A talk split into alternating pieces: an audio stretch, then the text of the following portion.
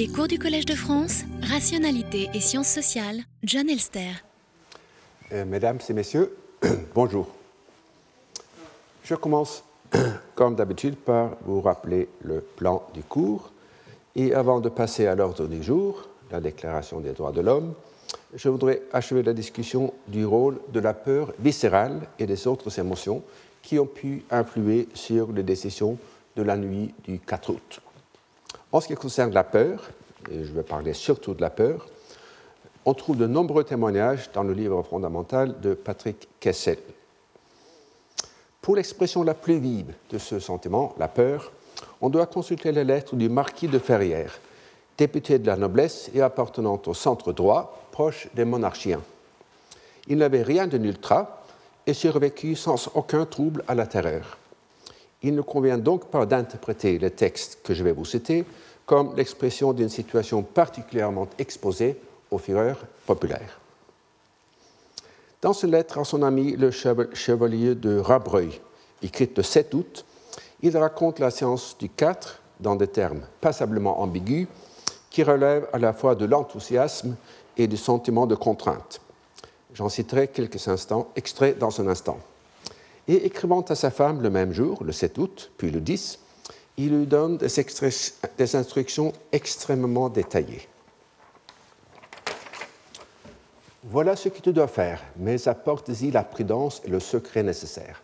Faire cesser tous les travaux, ce n'est pas le moment de mettre son argent à réparer une maison qui peut-être n'existera pas dans un an ou six mois. Transférer de l'argent, des aveux, c'est-à-dire des titres terriens, et des lettres de noblesse de son château à sa maison à Poitiers.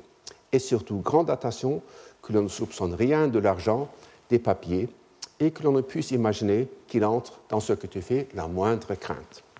Vends tes moutons, le prix que tu en trouveras, mais achant comptant. Quant à notre récolte, tu vendras à mesure que le blé sera battu, mais sans affectation, uniquement comme ayant besoin d'argent. Pars sur le champ pour Poitiers, laisse aller la récolte comme elle pourra. Je veux absolument te savoir, toi et mes filles, à Poitiers. Il ne faut pas calculer ni demander de soldats, cela alarmerait dans le pays. Et vous constatez que lorsque le marquis demande à sa femme de prendre des précautions, celles-ci comprennent la précaution de ne pas la faire apparaître comme telle. C'est, me semble-t-il, le langage propre de la peur. On peut se demander si les votes et les discours de Ferrière dans l'Assemblée étaient influencés par la peur des désordres dans sa scène chaussée. La lettre qu'il envoya à son ami Rabreuil le 7 août, et qui en partie était aussi adressée à ses commettants, indique nettement que ce fut le cas. Donc, aux commettants, il eût été, eût été inutile, dangereux, même pour vous, de s'opposer au vœu général de la nation? Été vous désigner, vous et vos possessions, pour victimes de la fureur de la multitude. C'eût été vous exposer à avoir incendié vos maisons. Et donc, à son ami Rabreuil, Madame de Ferrière me demande que vous voudriez que je me fisse mettre dans les journaux. Ce serait les moyens de perdre le peu de crédit que j'ai dans les communes, car en ce moment, je ne pourrais parler que pour contrarier ce qui se fait, du moins en grande partie, cela serait inutile. Je mettais ainsi que commencent à le faire M. de Clermont, M. de Sully, Mounier et les gens sages. Si je m'aliénais les communes, lorsqu'il s'agira des intérêts particuliers de ma scène associée, j'éprouverai des difficultés, ne serait-ce que par esprit de vengeance.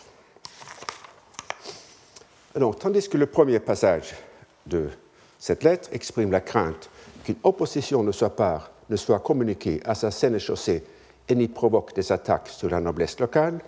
Le second affirme probablement la crainte de représailles dans l'Assemblée même, non sur sa personne, mais sur les intérêts de ses commettants.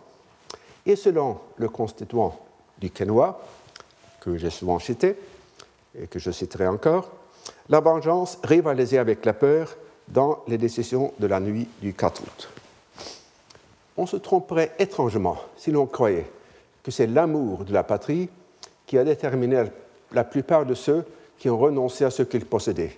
Et si jamais l'Assemblée nationale érige des hôtels à deux divinités, ce doit être à la peur et à la vengeance.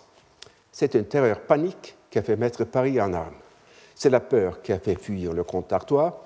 C'est elle qui antérieurement avait opéré la réunion des ordres. c'est elle qui a forcé la noblesse à renoncer aux droits seigneuriaux. C'est la vengeance qui l'a porté à poursuivre la vénalité des charges. Ensuite, des actions motivées par la peur et l'esprit de vengeance. On trouve aussi, dans la nuit du 4 août, des épisodes où dominait la malice ou le désir compétitif d'apparaître non moins désintéressé que le voisin. Et ce dernier motif, à son tour, est difficile à distinguer nettement du vrai enthousiasme qui, lui, n'a pas besoin de spectateurs. Et il est approprié ici, me semble-t-il, de reprendre une observation de mon cours et de mon livre sur le désintéressement.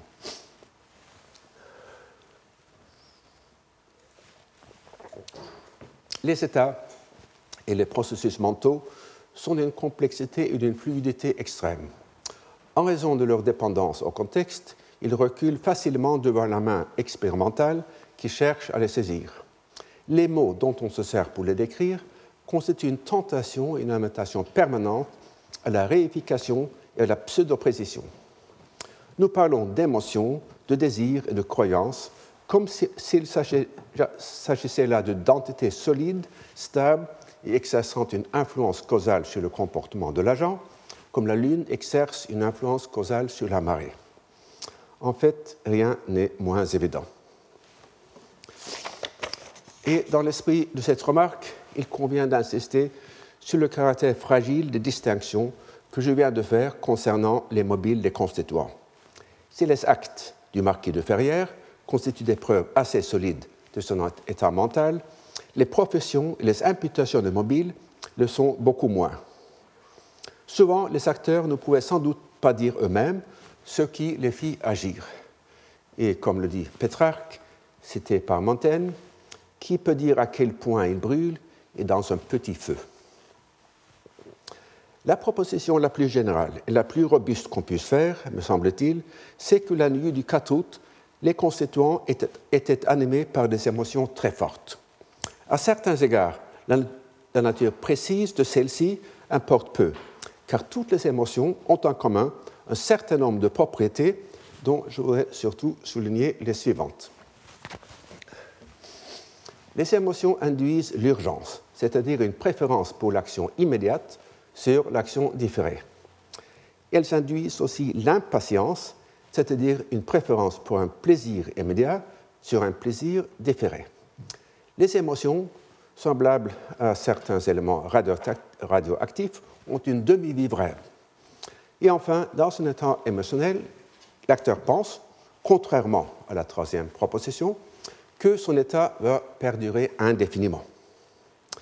Pour ma fin ici, je vais ignorer la distinction entre urgence et impatience et je les nommerai toutes deux urgences. Dans mon cours, et puis dans le chapitre 10 de mon livre sur le désintéressement, je me suis déjà penché sur la nuit du 4 août pour illustrer ces propositions. Plutôt que de reprendre ces analyses, je vais me limiter aujourd'hui à un aspect dont je n'ai pas traité dans mes cours antérieurs. Il concerne l'importance du fait que l'Assemblée constituante était unicamérale.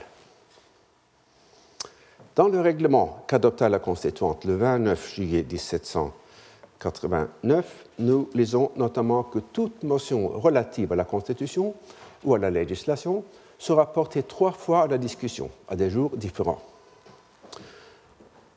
Comme l'a bien démontré André Castaldo dans son livre fondamental, Les méthodes de travail de la Constituante, cet article n'impose pas l'obligation de trois débats successifs. Il exclut néanmoins que l'Assemblée puisse voter une motion dans la séance même où elle est proposée. Or, c'est justement ce qui s'est passé le 4 août. Les constituants tinrent à décider sur le champ plutôt que d'obéir aux lenteurs réglementaires. Dans le courrier de Provence, nous lisons que M. Foucault ayant réclamé les trois jours réglementaires de discussion, M. de Baumé, c'est-à-dire son Brio, de Baumetz, lui a répondu qu'un élan de patriotisme n'avait pas besoin de trois tours. Et le duc de Liancourt, que comme on ne pouvait pas varier dans de tels sentiments, les trois tours seraient une perte inutile de temps. Hâtons-nous de faire jouir nos concitoyens de ce que le patriotisme nous a dicté un autre membre de la noblesse.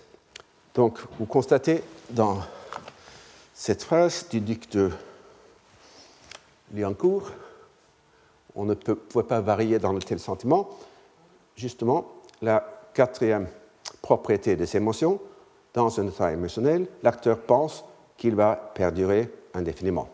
Ce qui ne fut pas le cas, puisque euh, au bout d'une semaine, il avait beaucoup de regrets parmi les constituants.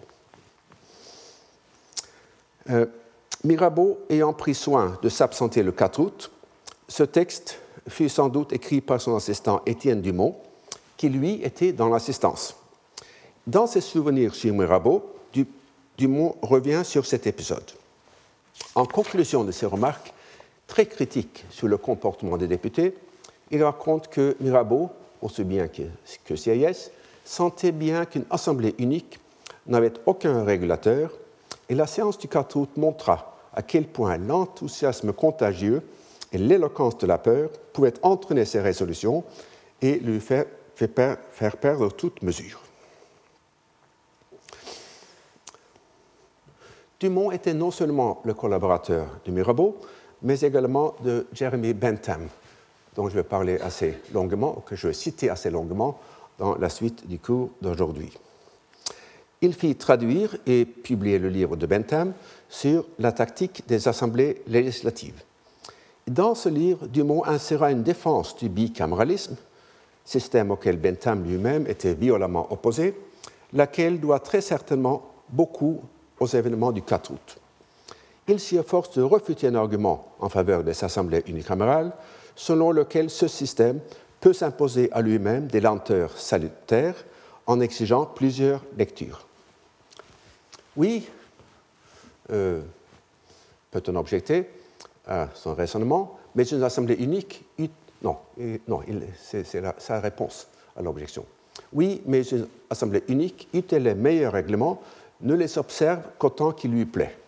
L'expérience a prouvé qu'elle s'en départ facilement et que l'urgence de circonstances lui fournit, fournit un prétexte toujours prêt et un prétexte populaire pour faire tout ce que veut le parti dominant, c'est-à-dire pour obéir aux passions du jour. Si les deux assemblées, les formes seront observées, parce que si l'une venait à les violer, c'est un, une coquille, elle donnerait à l'autre une raison légitime pour rejeter tout ce qui lui serait présenté avec une innovation suspecte.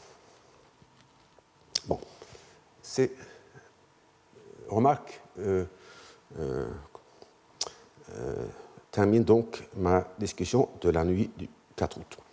Et je vais me pencher maintenant sur l'écriture de la Déclaration des droits de l'homme et des citoyens, entamée le 6 juillet et achevée dans sa forme quasi définitive le 26 août.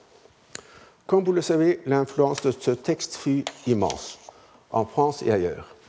Et depuis le coup d'état juridique du Conseil constitutionnel, le 16 juillet 1971, il est l'outil privilégié dans le contrôle de la constitutionnalité des lois. Donc la déclaration relève désormais du droit positif. Le texte a pu servir parce qu'il se situe à un niveau d'abstraction approprié. Il permet notamment aux sages du Conseil constitutionnel d'y trouver non pas n'importe quoi, mais presque. Comme vous l'aurez compris, il s'agit là d'une opinion personnelle de ma part. À une ou peut-être deux exceptions près, que je vais signaler plus loin, la déclaration ne porte aucune trace de l'ancien régime d'où pourtant elle sortait. Et c'est un fait, je pense, assez remarquable. Très souvent, le régime qui suit une transition porte l'empreinte tacite ou implicite de son prédécesseur, tout en se déclarant ouvertement contre lui. Et je me permets de citer sur point un résumé que je fis il y a plus de 20 ans des travaux classiques d'Alexandre Zinoviev, Les auteurs béantes et l'avenir radieux. Selon lui, euh, la personne de Khrouchtchev symbolise l'impuissance du régime à changer et à se transformer lui-même. Même s'il voulait soudain mettre fin à l'oppression, il ne le pourrait pas, puisqu'il ne saurait, ne réaliser ce désir que sous une forme oppressive, en ne changeant que l'aspect et le champ d'application de cette fonction d'oppression. L'échec de Khrushchev se résume dans le projet de la déstalinisation. Pendant une période très brève, on a obtenu la permission de ne plus citer Staline, pour glisser très vite dans la recommandation de ne pas le citer. De même, les déclarations des droits dans les nouvelles constitutions des pays de l'Europe de l'Est, adoptées après 1989, contiennent souvent des articles qui prolongent les pratiques communistes. Ainsi, nous lisons dans la constitution hongroise, modifiée le 23 octobre 1989, que tout travailleur a droit à une rémunération conforme à la quantité et à la qualité du travail accompli. Il s'agit évidemment d'une application de la théorie marxiste de la valeur travail qui néglige entièrement le rôle du marché dans la détermination des salaires. Tout en affirmant que les régimes reposent sur une économie de marché, ces nouvelles constitutions affirment souvent un droit au travail reflétant la norme du plein emploi des régimes communistes. Et en comparaison avec ce texte, la déclaration de 1789 réussit complètement ou presque à opérer une coupure nette avec le passé. Je vais poursuivre un instant cette comparaison entre 1789 et 1989. Dans un cours précédent, je vous ai déjà proposé une comparaison entre les deux transitions. Maintenant, je vais comparer les résultats des transitions. On peut dire, en peignant à gros traits, qu'il s'agit, dans le premier épisode, de la transition du féodalisme au capitalisme, tandis qu'il s'agit, euh, dans le second, de la transition du communisme au capitalisme. En fait, l'aspect du terminus ad quem sur lequel je vais insister n'est pas tant le rapport entre capitalistes et ouvriers que le rapport entre capitalistes dans une économie de marché. Dans un régime concurrentiel, le conflit des intérêts est inévitable. Donc, je pense qu'on peut résumer le rapport compliqué entre intérêts et droits individuels et collectifs dans la formule suivante bien que les droits de chacun puissent être limités par les droits des autres, aussi bien que par l'intérêt général, ils ne sont jamais limités par les intérêts des autres. Euh, je m'explique. La concurrence entraîne souvent la ruine de l'un des concurrents. On pourrait même dire, de manière plus brutale, que les faillites constituent l'engin du progrès, la destruction créatrice dont parlait euh, Schumpeter. C'est une idée difficile à accepter et à faire accepter dans un pays qui vient de sortir d'un régime plus statique ou immobile. Ainsi, dans la constitution de la Bulgarie, adoptée en 1990, nous lisons que chaque citoyen a droit à être défendu lorsque ses droits et ses intérêts légitimes sont violés ou menacés. L'intérêt d'un ouvrier à garder son emploi est sans doute légitime, mais dans une économie de marché, il est constamment menacé par la concurrence. De même, pour citer un exemple que je vais reprendre plus loin, le fait que les malades pauvres ont souvent un intérêt vital à des médicaments très chers ne crée pas un droit à ceux-ci. La déclaration de 89 hésite sur ce point, comme on peut le constater en comparant les articles suivants? Article 4. La liberté consiste à pouvoir faire tout ce qui ne nuit pas autrui. Ainsi, j'ai mis sic puisque je ne vois pas le lien logique, l'exercice des droits naturels de chaque homme n'a de borne que celle qui assure, aux autres membres de la société la jouissance de ces mêmes droits. Ces bornes ne peuvent être déterminées que par la loi. Et article 5, la, la loi n'a le droit de défendre que les actions nuisibles à la société. Tout ce qui n'est pas défendu par la loi ne peut être empêché, et nul ne peut être contraint à faire ce qu'elle ne donne pas. Comme je l'ai fait observer tout à l'heure, mes droits sont en effet limités par les droits d'autrui ainsi que par l'intérêt général. Par contre, comme le dit Bentham dans sa critique de la déclaration, l'intérêt privé d'autres particuliers ne saurait contraindre mes droits. Ainsi, je ne pourrai jamais savoir si j'ai ou non le droit d'accomplir une action ou de m'en abstenir jusqu'au moment où je pourrais voir si, cela nuit ou non à quelqu'un, jusqu'au moment où je pourrais en mesurer toutes les conséquences, pour savoir si la loi m'a laissé libre relativement à une quelconque action, je devrais consulter non pas les termes de la loi, mais ma propre conception de cette action. Si parmi ces conséquences, il en est une seule qui nuise à qui que ce soit, alors, quoi que la loi en dise, je n'aurai pas le droit de l'accomplir. il ne convient peut-être d'acheter une très grande importance à la première phrase de l'article 4. Mais il me semble du moins possible qu'elle reflète une hésitation à accepter pleinement les ravages causés par la liberté. C'est évidemment une lecture, lecture spéculative de ma part.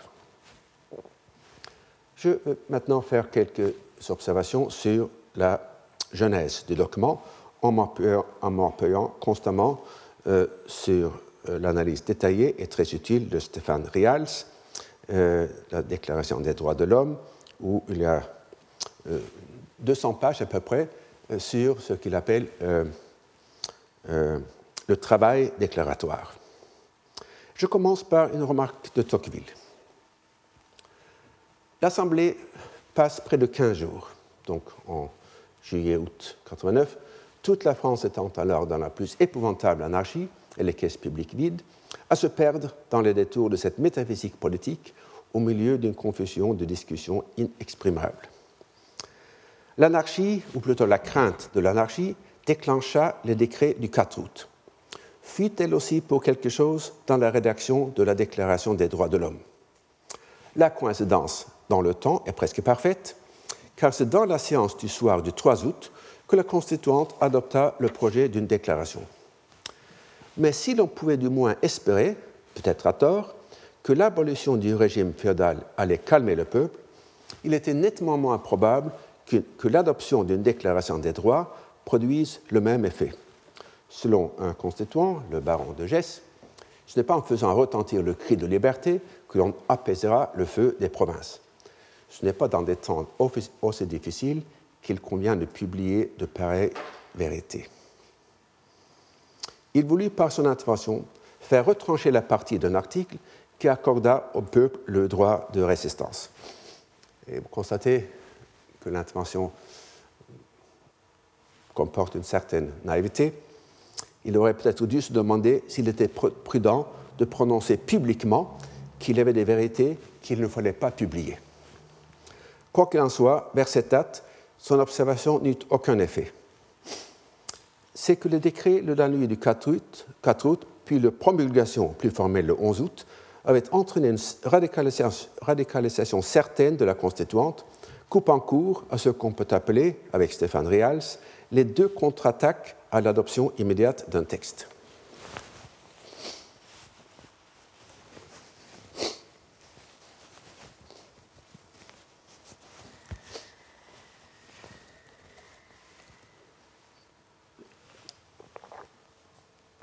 Euh, la première contre-attaque vint des modérés, qui craignaient qu'une déclaration des droits, non accompagnée de lois positives, ne donne au peuple des idées exagérées de sa liberté. Voilà une conséquence absurde qu'en tira Maloué. Lui direz-vous qu'il a à la libre disposition de sa personne avant qu'il soit à jamais dispensé de servir, malgré lui, dans l'armée de terre ou de mer. Maloué et d'autres constituants partageant ses vues proposèrent donc que la déclaration suive l'adoption de la Constitution, dont il ne serait que le résumé, résumé succinct. L'attitude de Mirabeau est sur ce point intéressante et révélatrice. Dans le numéro de son journal Le Courrier de Provence, daté du 1er au 3 août, il semble ironiser sur les arguments de ceux qui voulaient reporter la rédaction à une date ultérieure. Plusieurs membres ont objecté contre toute déclaration de droit surtout antérieure à la Constitution. Messieurs Crenière, Grandin, le duc de Lévis, l'évêque de Langres, ont fortement insisté sur les inconvénients qui résulteraient, selon eux, d'une exposition des droits de l'homme et des citoyens dans une monarchie où l'état actuel des choses leur est si souvent en opposition directe que le peuple peut en abuser. C'est un voile qu'il serait imprudent de lever tout à coup. C'est un secret qu'il faut lui cacher jusqu'à ce qu'une bonne constitution les mise en état de l'entendre sans danger. Un homme sage ne réveille point un somnambule qui marche entre des précipices parce qu'au lieu de le sauver, il risquerait de le perdre. Mirabeau n'indique pas nettement s'il approuve ou désapprouve l'idée de mettre un voile sur les droits de l'homme, mais le ton suggère qu'il prend ses distances. Or, deux semaines plus tard, il il fut prêt à temporiser. Et je citerai à ces propos d'abord son argument abstrait puis l'exemple qu'il offre pour l'illustrer. Donc voilà le premier, ce qui n'est pas très facile, je l'avoue, à, à, comprendre, mais voilà ce qu'il dit.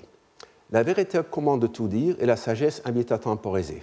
D'un côté, la force de la justice porte à franchir les timides considérations de la prudence, de l'autre, la crainte d'exciter une fermentation dangereuse alarme ceux qui ne voudraient pas acheter le bien de la postérité au prix des malheurs de la génération actuelle. Mais dans la suite du texte, il se range nettement du côté de ceux qui craignent d'éveiller le somnambule. Et le 18 août, il proposa également à la constituante de renvoyer la rédaction de la déclaration à une époque où les autres parties de la Constitution seraient en place. À la suite de la réaction négative d'une partie de l'Assemblée à cette proposition, il essaya de se justifier par un exemple. Il affirma avoir proposé à ses collègues dans le comité chargé de rédiger la déclaration d'y inclure l'article suivant. Tout citoyen a le droit d'avoir chez lui des armes et de s'en servir, soit pour la défense commune, soit pour sa propre défense, contre toute agression illégale qui mettrait en péril la vie, les membres ou la liberté d'un ou de plusieurs citoyens. Il dit avoir abandonné ce projet pour des raisons de prudence et de circonstances sur lesquelles les autres membres du comité avaient attiré son attention. Ainsi, même si le baron de Gesse n'a pas obtenu l'élimination du droit de résistance, du moins les constituants se sont-ils abstenus d'accorder le droit de posséder des armes. Le but de cette première contre-attaque était de ne pas accorder une liberté non encadrée et le moyen fut de reporter l'adoption de la déclaration au moment où la Constitution serait achevée. La deuxième contre-attaque chercha à atteindre le même but, mais en complétant la déclaration des droits par une déclaration des devoirs. Le 4 août, on vota d'abord par assis élevé sur cette proposition. Mais comme les preuves étaient douteuses, on fit un appel nominal qui rejeta la proposition, c'est-à-dire la proposition de créer une déclaration des devoirs, à la majorité de 570 voix contre 433. On ne saurait ni exclure ni démontrer que la majorité était due, aux pressions et aux craintes créées par le vote nominal.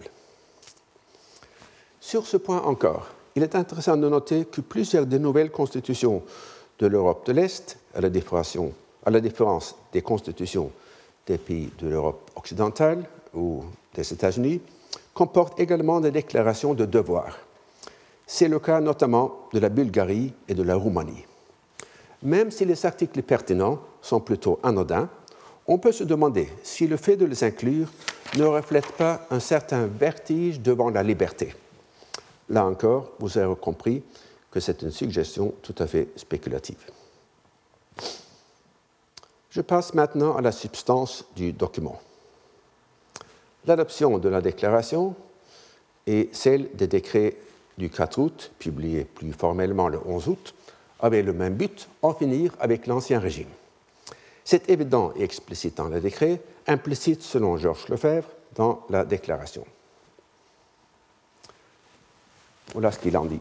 Invoquant le droit naturel dont la valeur philosophique et intemporelle commandait une expression de portée universelle, les constituants, comme les insurgents des États-Unis, usèrent de formules générales dont on a pris prétexte pour les représenter comme des idéologues égarés dans l'abstrait. Le caractère historique de la déclaration n'en est pas moins évident. Sous chaque article, ils alignaient mentalement, et le contemporain avec eux, les faits concrets dont ils avaient souffert. Tout homme ne doit être arrêté détenu qu'en vertu d'un mandat judiciaire, c'est-à-dire qu'on ne décernera plus de lettres de cachet les citoyens sont égaux devant la loi, c'est-à-dire que les privilèges sont condamnés. La résistance à l'oppression est légitime, ainsi l'insurrection du 14, juillet se trouve justifiée. Comme l'a dit Hollard, la déclaration représente avant tout l'acte de décès de l'Ancien Régime. Mais évidemment, ce n'était pas le seul acte de décès. Il est peut-être utile de dresser un tableau comparatif des pratiques abolies par les deux textes, les décrets du 11 août et la Déclaration des droits de l'homme. Et pour des raisons de temps et d'espace, je me limiterai aux articles les plus importants et je vous signale aussi que les résumés sont un peu approximatifs. Donc voilà les deux actes de décès ou des extraits de chacun d'eux, avec entre parenthèses le nombre euh, de l'article pertinent. Je vous laisse regarder, euh, je ne vais pas commenter détails, je vous laisse regarder un petit instant avant de, de continuer.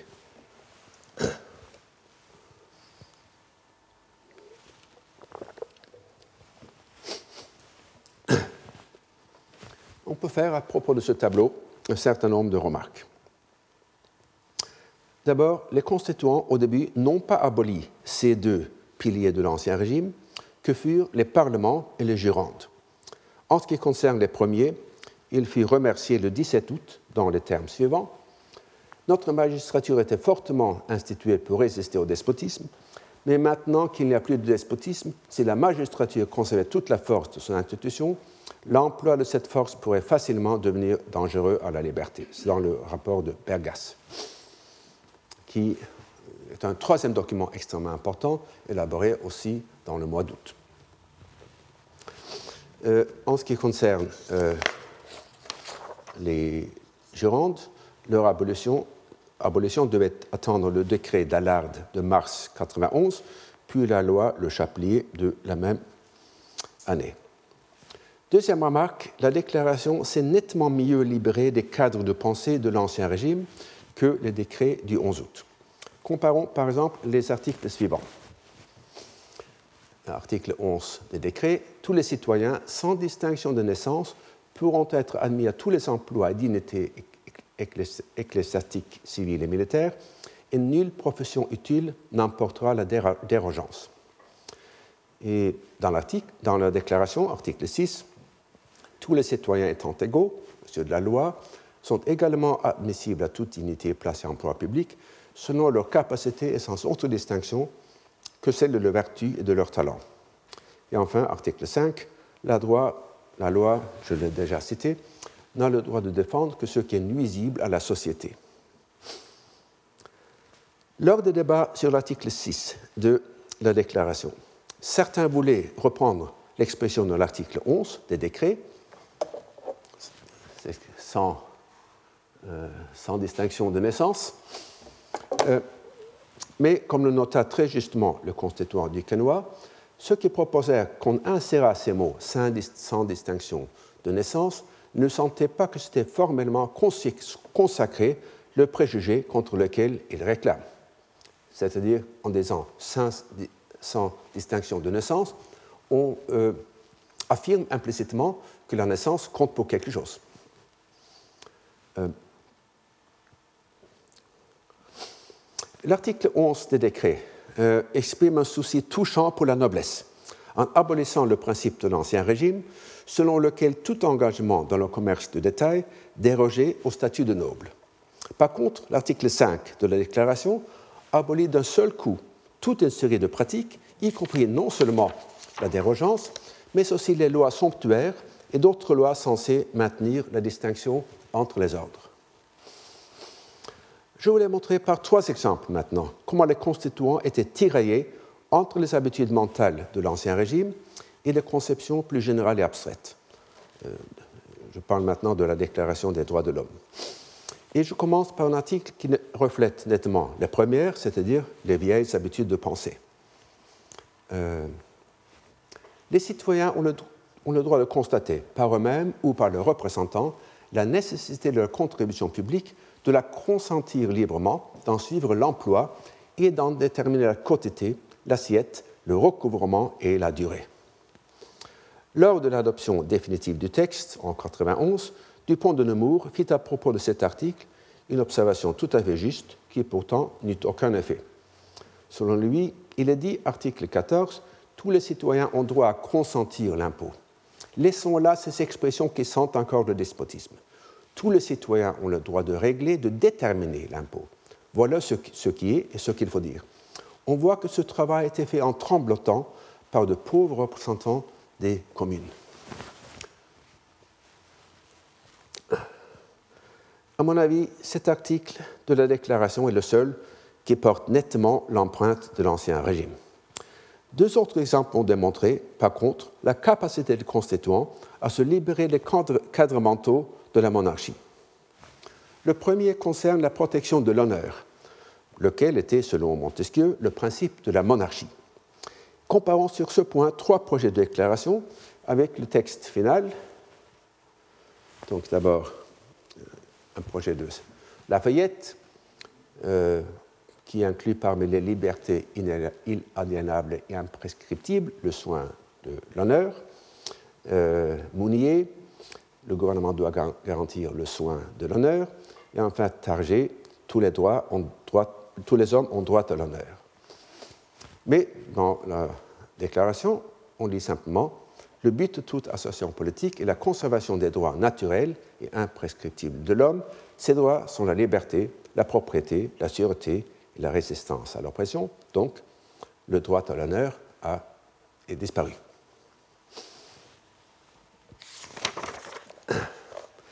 Et ce fut en effet Mounier qui, le 20 août, proposa le texte définitif.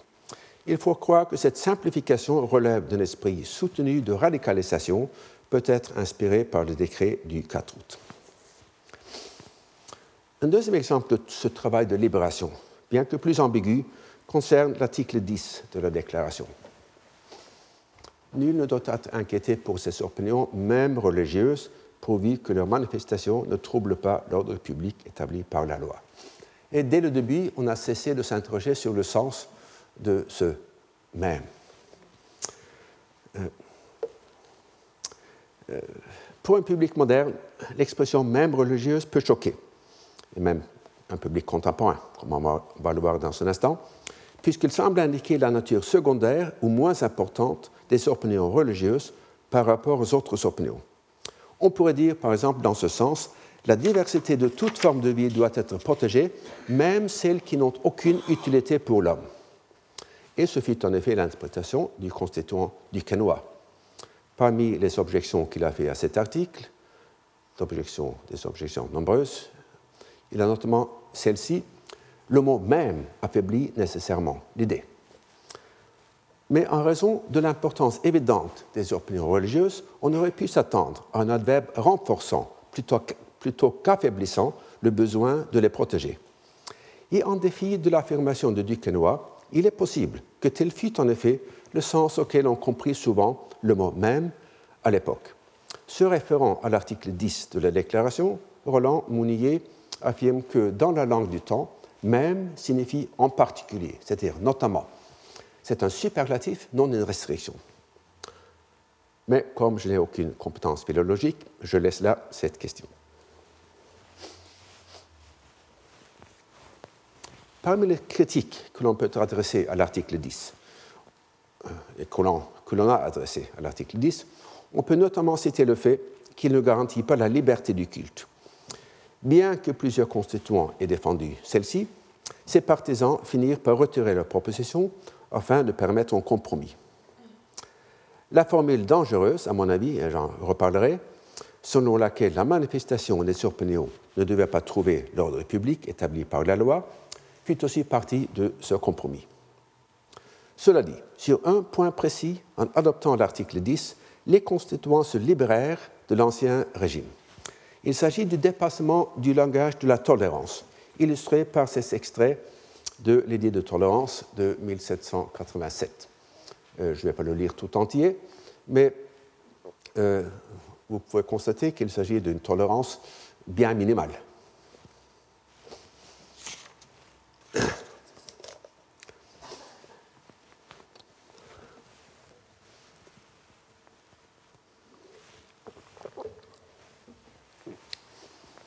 Euh, dans le débat sur l'article 10 à la Constituante, nous rencontrons également ce langage de la tolérance.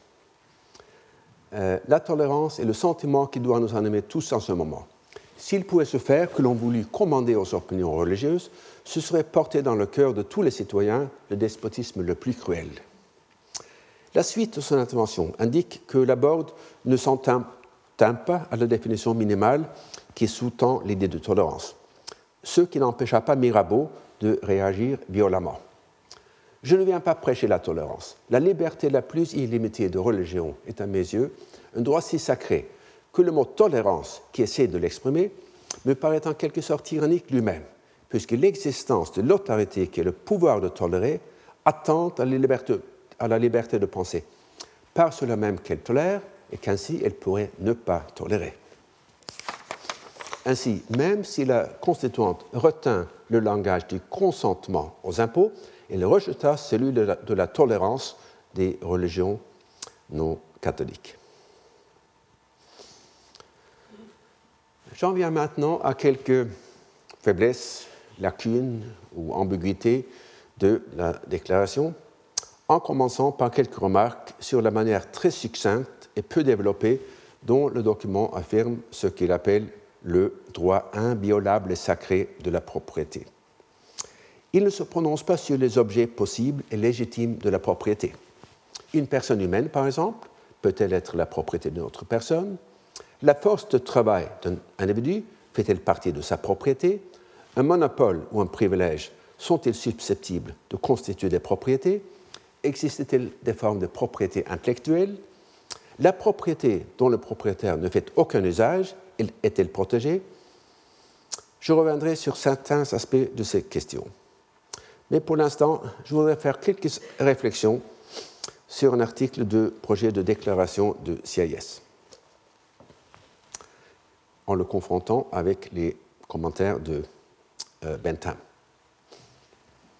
Euh, donc, voilà CIS. La loi n'a pour objet que l'intérêt commun. Il ne peut donc euh, accorder aucun, je ne vois pas, comme vous, vous allez le constater, ce donc n'est pas justifié. Il ne peut donc accorder aucun privilège à qui que ce soit, et s'il s'est établi des privilèges, ils doivent être abolis à l'instant, quelle qu'en soit l'origine.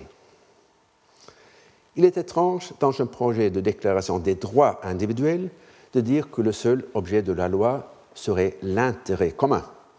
Ainsi, l'esclavage, pour ne citer que cet exemple, sur lequel je reviendrai, sera acceptable si le surplus de biens qu'il procure à la société excède le mal qu'il fait aux esclaves. Mais je voudrais surtout insister sur la critique que fait Bentham de ce projet d'article ne peut-il pas y avoir des privilèges fondés sur l'intérêt commun? Il est un genre de privilège certainement très avantageux, celui qu'on accorde en Angleterre pour un temps limité à l'amenteur d'une nouvelle machine, d'une nouvelle étoffe, d'un nouvel art. C'est de toutes les manières d'exciter l'industrie et de la récompenser la moins onéreuse à l'État et la mieux proportionnée au mérite de l'invention.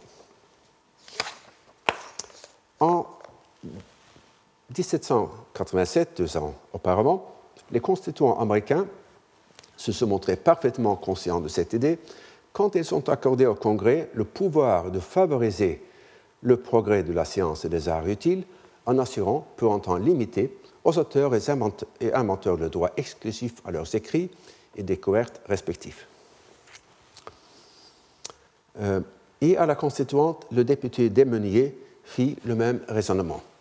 Fin connaisseur des États-Unis, et correspondant de Thomas Jefferson, qui vers 1789 se convertit à l'utilité des brevets, Desmeniers affirma dans un commentaire sur un projet de déclaration qu'il convient de donner aux inventeurs dans les arts un privilège exclusif pour un temps limité. Ce privilège, qui ne comporte aucun inconvénient, sert d'aiguillon à l'industrie. Comme le démontre cet exemple, la théorie générale de la liberté de fabrication peut souffrir une limitation qui est utile à l'industrie elle-même. Et je dois m'excuser et m'expliquer un instant sur ce passage que j'ai cité en traduction anglaise dans une conférence sur la déclaration que j'ai faite en 2007. Or, en préparant le cours d'aujourd'hui, je n'ai pu le retrouver dans sa version originale, ni dans mes notes, ni dans les archives parlementaires, ni sur l'Internet. Mais je le retrouverai sûrement. Autrement dit, je ne l'ai pas inventé. Nous constatons sur ce point une tension, je pense, dans la pensée de CS. D'une part, il a affirmé, nous l'avons vu, que l'intérêt commun était le seul objet de la loi. D'autre part, il avait sans doute une aversion viscérale au privilège, aversion qui l'empêchait de voir que, dans certains cas, ceux-ci sont en effet utiles à l'intérêt général.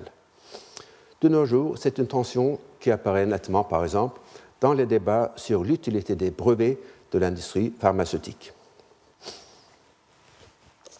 Je vais maintenant considérer la déclaration sous son aspect plus formel, en observant d'abord que trois articles en limitent la portée par des lois à venir. C'est euh, l'article 4, les bornes euh, de la liberté ne peuvent être déterminées que par la loi. Euh, la manifestation, l'ordre public qui pourrait justifier une... bon, l'île ne, doit inquiéter pour son opinion, pourvu que la manifestation ne trouve pas l'ordre public établi par la loi. Et enfin, la libre communication est un des droits les plus précieux de l'homme, et tout citoyen peut donc parler, écrire, imprimer librement, sauf à répondre de l'abus de cette liberté, dans les cas déterminés par la loi. J'ai dit tout à l'heure que la qualification d'un droit par la loi est une pratique dangereuse.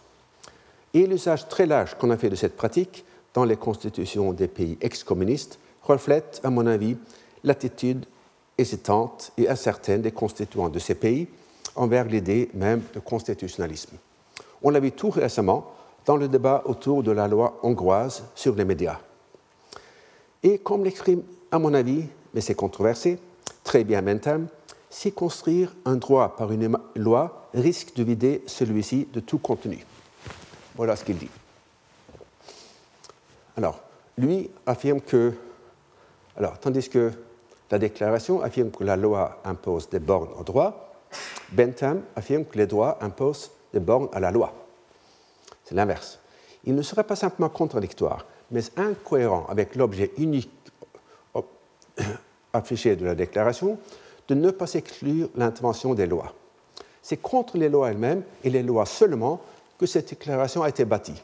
C'est pour les mains du législateur de tous les législateurs et de personne d'autre que le législateur que les entraves qu'elle fournit sont destinées.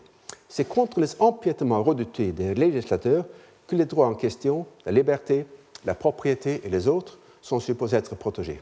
C'est à ces empiétements, à ces dommages et à ces dangers que répond la garantie que les prétend fournir, quel que soit le sens que l'on donne à ce mot? Combien précieuse serait la garantie de droits illimités contre les législateurs si leur étendue, en toute direction, était délibérément laissée au bon vouloir de ces mêmes législateurs?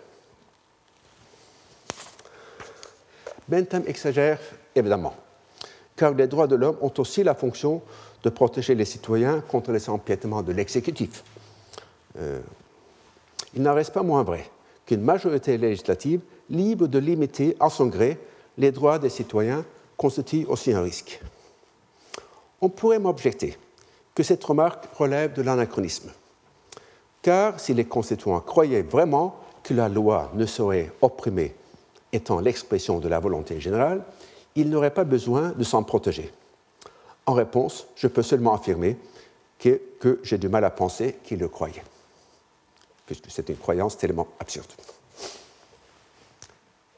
Bentham dit à propos de l'article 10 que Louis XIV n'aurait pas hésité à l'inclure dans son code. Beaucoup de constituants mirent aussi en garde contre cette pratique. Volney se serait écrié, selon certaines sources, que la loi en Espagne autorise l'Inquisition. Pour Mirabeau et Duquesnoy, qui critiquèrent vivement cette partie de l'article, le fait qu'il ait été adopté à la veille de l'anniversaire de la Saint-Barthélemy eut une forte valeur symbolique. Bien que la suite des événements n'ait pas confirmé leur crainte, celle-ci n'était pas forcément mal fondée ex ante. L'article 10 est donc ambigu, dans ce sens qu'il semble reprendre par une main ce qu'il offre par l'autre. La déclaration comporte aussi une autre ambiguïté, plus sérieuse et profonde, implicite dans le titre même, Déclaration des droits de l'homme et du citoyen. Tous les hommes ne sont-ils donc pas des citoyens? Sans doute faut-il exclure les personnes mineures, les personnes mineures du statut de citoyen. Celles-ci sont protégées par la loi, mais ne participent pas à son élaboration. Or, qu'en est-il des autres membres de la société? Sur ce point, il convient d'abord de revenir au mois de juillet et au texte célèbre que lit alors Sieyès devant le comité de constitution. Tous les habitants d'un pays doivent y jouir des droits de citoyens passifs. Tous ont droit à la protection de leur personne, de leur propriété, de leur liberté, etc. Mais tous n'ont pas droit à prendre une part active dans la formation des pouvoirs publics. Tous ne sont pas citoyens actifs. Les femmes, du moins dans l'état actuel, les enfants, les étrangers, ceux encore qui ne contribueraient en rien à soutenir l'établissement public, ne doivent point influer activement sur la chose publique. Tous peuvent jouir des avantages de la société, mais ceux-là seuls qui contribuent à l'établissement public sont comme les vrais actionnaires de la grande entreprise sociale. Eux seuls sont les véritables citoyens actifs, les véritables membres de l'association. Il s'agit là d'une conception de la justice comme réciprocité euh, qu'a dénoncé euh, dans des livres importants euh, mon ancien collègue Brian Barry. J'expliquerai dans un instant en quoi cette conception est évidemment, à mon avis du moins, intenable. Dans les projets ultérieurs de déclaration, on ne fait jamais explicitement la précision que j'ai soulignée dans ce texte, ni la distinction explicite entre citoyens actifs et passifs. Il y a dans ces projets un flou terminologique impossible à démêler. Mais il faut croire néanmoins qu'il y avait un consensus implicite sûrement sur l'exclusion des femmes du droit de vote et sans doute aussi sur l'exclusion de certaines catégories économiques ou professionnelles. Dans la présentation que je ferai dans le cadre de mon séminaire le 4 avril sur égalité, suffrage et esclavage dans les assemblées constituantes américaines et françaises, je me pencherai assez longuement sur la tension ou même la contradiction entre cette inégalité politique et l'égalité des droits proclamés dans les deux pays. Aujourd'hui, je voudrais seulement signaler comment on peut échapper à cette contradiction, du moins dans une certaine mesure, en faisant une distinction entre droit universel et droit inconditionnel. Un droit est universel s'il s'applique à toute personne, ou, dans le cas des droits politiques, à toute personne adulte. Il est inconditionnel si son exercice ne dépend d'aucune condition préalable, sauf peut-être l'âge de l'individu. Et si le, sujet, si le droit est sujet à une condition qui peut être réalisée par n'importe quelle personne sans un effort excessif, il est à la fois universel et conditionnel. C'est ce que dit notamment Bentham à propos de l'exclusion du suffrage seulement des personnes incapables de lire. Une exclusion, dit-il, dont tout homme a les capacités de s'échapper, s'il l'estime nécessaire, sans que cela lui nuise par ailleurs, peut difficilement être regardée comme la violation du droit de quiconque. Et pour garantir que la condition soit effectivement à la portée de tous, Bentham proposa le test suivant, que je cite puisqu'il euh, constitue une magnifique illustration de l'obsession du concret qu'on trouve chez Bentham. La capacité de lire devrait être établie par la lecture à l'Église, devant la congrégation, d'une page de loi choisie par tirage au sort. Ainsi, par une combinaison de publicité et de tirage au sort, on pouvait empêcher la manipulation du test dans le but d'exclure certaines catégories de citoyens comme ce fut souvent le cas des États sudistes aux États-Unis. Les constituants français imposèrent le sens, donc une qualification économique plutôt que culturelle. Dans le séminaire du 4 avril, j'expliquerai les manœuvres conceptuelles dont ils se servirent pour rendre compatible cette pratique avec l'article 1 de la Déclaration des droits, selon lequel les hommes naissent et demeurent libres et égaux en droit. Aujourd'hui, je voudrais seulement signaler l'argument qui repose sur l'idée qu'un droit, peut être, droit peut être universel et néanmoins conditionnel. Il s'agit d'un texte anonyme inséré dans le Moniteur du 29 mai 1791, dans lequel l'auteur s'indigne contre un article dans le journal de Brissot, le patriote français, où l'on pouvait lire qu'à la suite de l'adoption du sens, la France a maintenant des citoyens passifs ou sujets. Et pour refuter cette idée, l'auteur propose le raisonnement suivant très semblable à celui de Bentham que j'ai lu tout à l'heure. En France, tous les hommes sont égaux en droit politique. Et quoique l'exercice du droit en dépende de quelques conditions, le droit en lui-même et l'aptitude à l'exercer n'en existe pas moins dans tous les citoyens sans exception. Il n'y a pas de citoyen français que quelques années de travail et d'économie ne puissent rendre habile à remplir toutes les fonctions publiques, au lieu que, dans les pays où l'espèce humaine est classée, tout individu condamné à rester dans la classe où le sort de la naissance l'a fait tomber. Euh, l'argument est valable, mais jusqu'à un certain point seulement. Pour apercevoir ses limites, il suffit de mentionner le fait qu'aucune femme ne puisse se transformer en homme, ni une personne physiquement infirme facilement obtenir un travail. Et c'est là qu'on constate euh, la grande faiblesse des théories de la justice comme réciprocité. Les personnes qui, par euh, leur infirmité physique, sont incapables de contribuer à la grande entreprise sociale, ne devraient pas, pour cette raison, être démunies de droits. Euh, euh, du, point de vue conceptuel, euh, le raisonnement me semble néanmoins intéressant, car on confond souvent l'universalité des droits avec le caractère inconditionnel. Et de plus, quand on cherche à éviter cette confusion, c'est souvent par un biais différent. Dans les discussions récentes, les droits universels sont parfois présentés comme conditionnés à la possibilité de les satisfaire, car à l'impossible, nul n'est tenu, ou comme le disent les Anglais, ought implies can. Ainsi, l'on affirme parfois que le droit au travail est conditionné à une bonne conjoncture économique. Mais le raisonnement de l'auteur anonyme du Moniteur, ainsi que de Bentham, va dans un sens différent, car pour eux, il s'agit de conditions que le citoyen lui-même est capable d'établir, s'il le désire, et non de contraintes objectives sur lesquelles son action n'a aucune prise. Merci. Retrouvez tous les contenus du Collège de France sur www.colège-2-france.fr.